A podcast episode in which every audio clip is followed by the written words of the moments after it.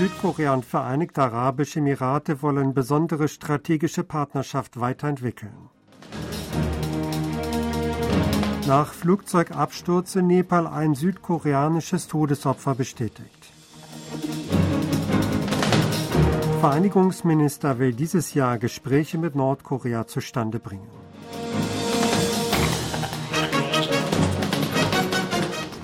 Südkorea und die Vereinigten Arabischen Emirate haben am Sonntag vereinbart, die besondere strategische Partnerschaft auf das höchste Niveau weiterzuentwickeln.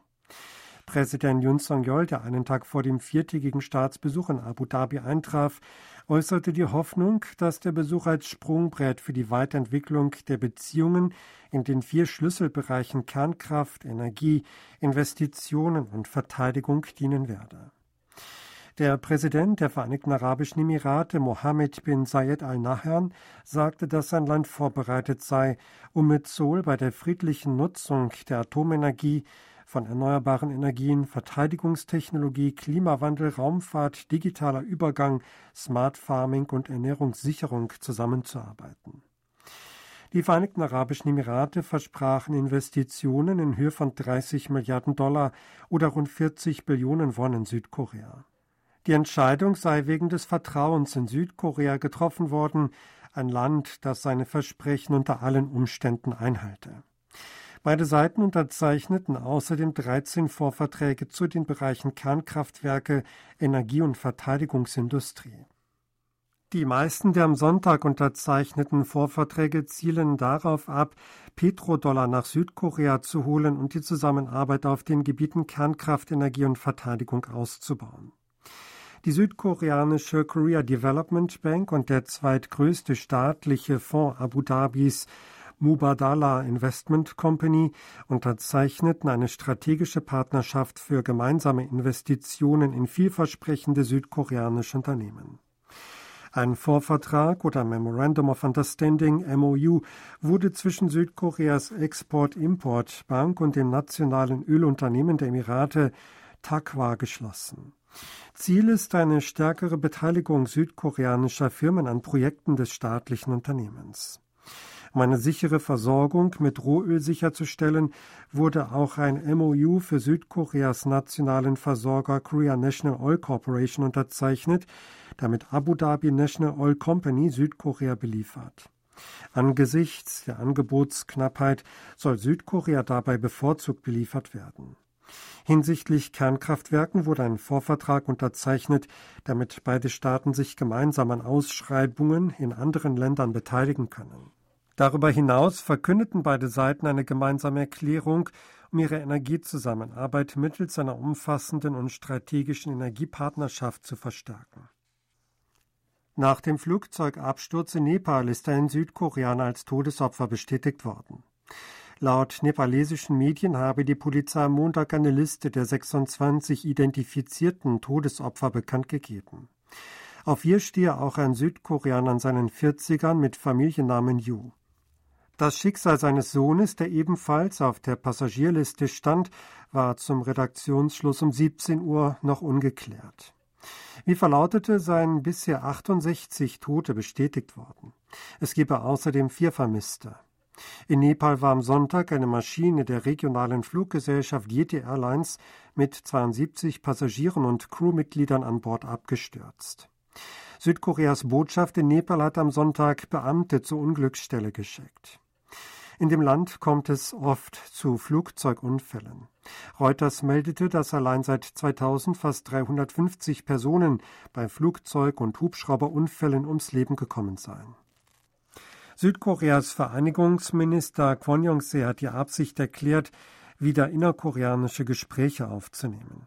Er wolle dieses Jahr irgendwie erreichen, dass Südkorea wieder einen Dialog mit Nordkorea starten könne, sagte Kwon am Sonntag in einem Programm des staatlichen Kabelsenders Korea TV.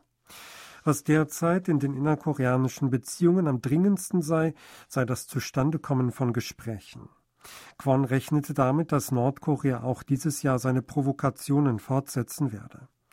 Seiner Meinung nach glaube Nordkorea, dass es mit einer stärkeren Druckausübung gegenüber der Republik Korea mehr Zugeständnisse erhalten könne und wolle Spannungen schüren. Südkoreas Bevölkerung ist im vergangenen Jahr das dritte Jahr in Folge geschrumpft.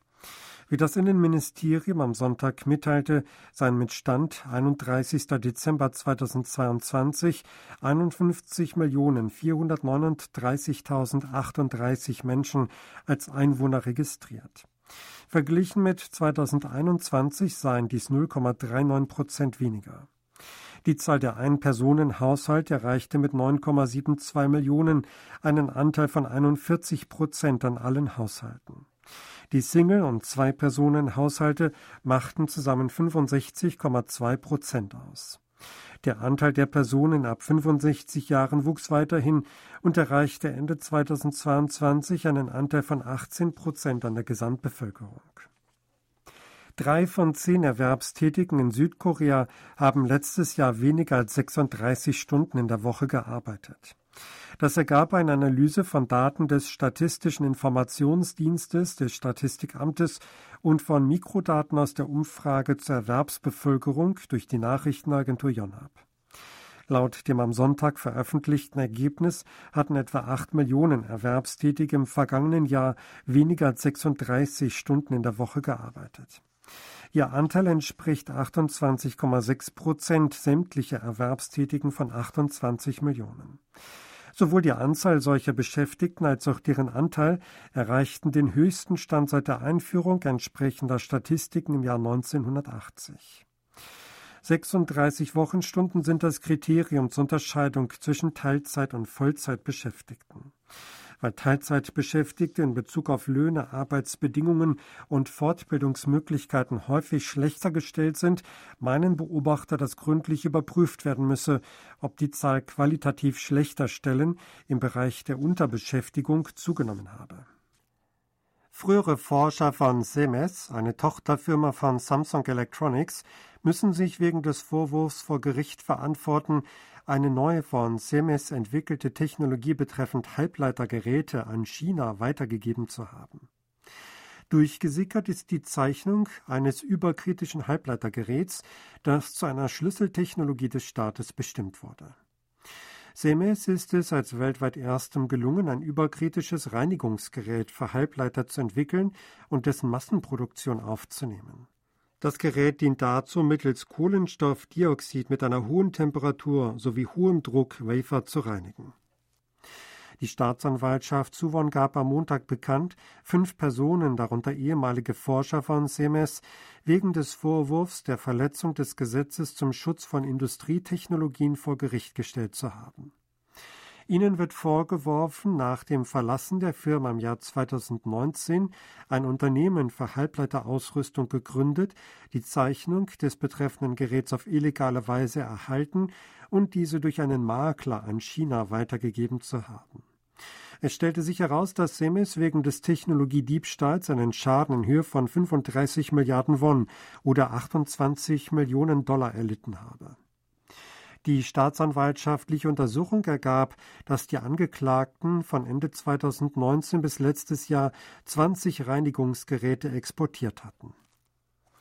Südkorea wird laut dem Vorsitzenden des Nationalen Beratergremiums zur Reaktion auf Infektionskrankheiten die Maskenpflicht in Innenräumen in nicht allzu ferner Zukunft aufheben. Die aktuelle Corona-Welle ebbe ab, der Höhepunkt sei überschritten, sagte Chong Gi-sok, der auch das Sonderreaktionsteam zu Covid-19 der Behörde für Krankheitskontrolle und Prävention KDCA leitet am Montag. Sollte auch die Maskenpflicht aufgehoben werden, würde dies nicht zu einer rapiden Zunahme der Ausbrüche führen, sagte er. Er meine, dass es unter den Risikofaktoren kaum einen inländischen gebe. Die aktuelle Welle werde zu Ende gehen, sollten sich noch zwei bis drei Millionen Menschen anstecken, erwartete Chong. Die Zahl der neuen Infektionsfälle in Südkorea ist aufgrund eines Abwärtstrends unter 20.000 gefallen. Nach Angaben der KDC am Montag wurden mit Stand 0 Uhr 14.144 Neuinfektionen bestätigt. Es wurden 35 neue Todesfälle im Zusammenhang mit dem Coronavirus gemeldet. Die Gesamtzahl der Todesfälle liegt bei 32.984, die Sterberate bei 0,11 Prozent. Knapp sieben von zehn Unternehmen planen, ihren Mitarbeitern zum Mondneujahrstag Zulagen zu zahlen. Dies ergab eine Umfrage, die der koreanische Unternehmerverband bei 785 Unternehmen mit mehr als fünf Mitarbeitern durchgeführt hat. Demnach planen 67,2 Prozent, 1,9 Prozent weniger als im Vorjahr, den Bonus zu zahlen. Knapp 90 Prozent wollen eine ähnliche Summe wie im Vorjahr zahlen, 6,7 Prozent mehr als vor einem Jahr. Der Mondneujahrstag fällt dieses Jahr auf den 22. Januar. Verschiedene Dienstleistungen werden künftig auf einer öffentlichen Plattform der Stadtverwaltung von Seoul zugänglich sein. Die Stadtregierung kündigte an, den entsprechenden Service der ersten Stufe von Metaverse Seoul ab 13 Uhr am heutigen Montag anzubieten. Metaverse Seoul ist eine öffentliche Metaverse-Plattform, die die Stadt Seoul geschaffen hat. Dort können Nutzer beispielsweise elektronische Bücher, die von der Stadtverwaltung herausgegeben wurden, lesen und Informationen über die städtische Politik erhalten. Details können auf der Website von Soul Learn, einer Online-Lernplattform der Stadtverwaltung, eingesehen werden. Sie hörten aktuelle Meldungen aus Seoul, gesprochen von Sebastian Ratzer.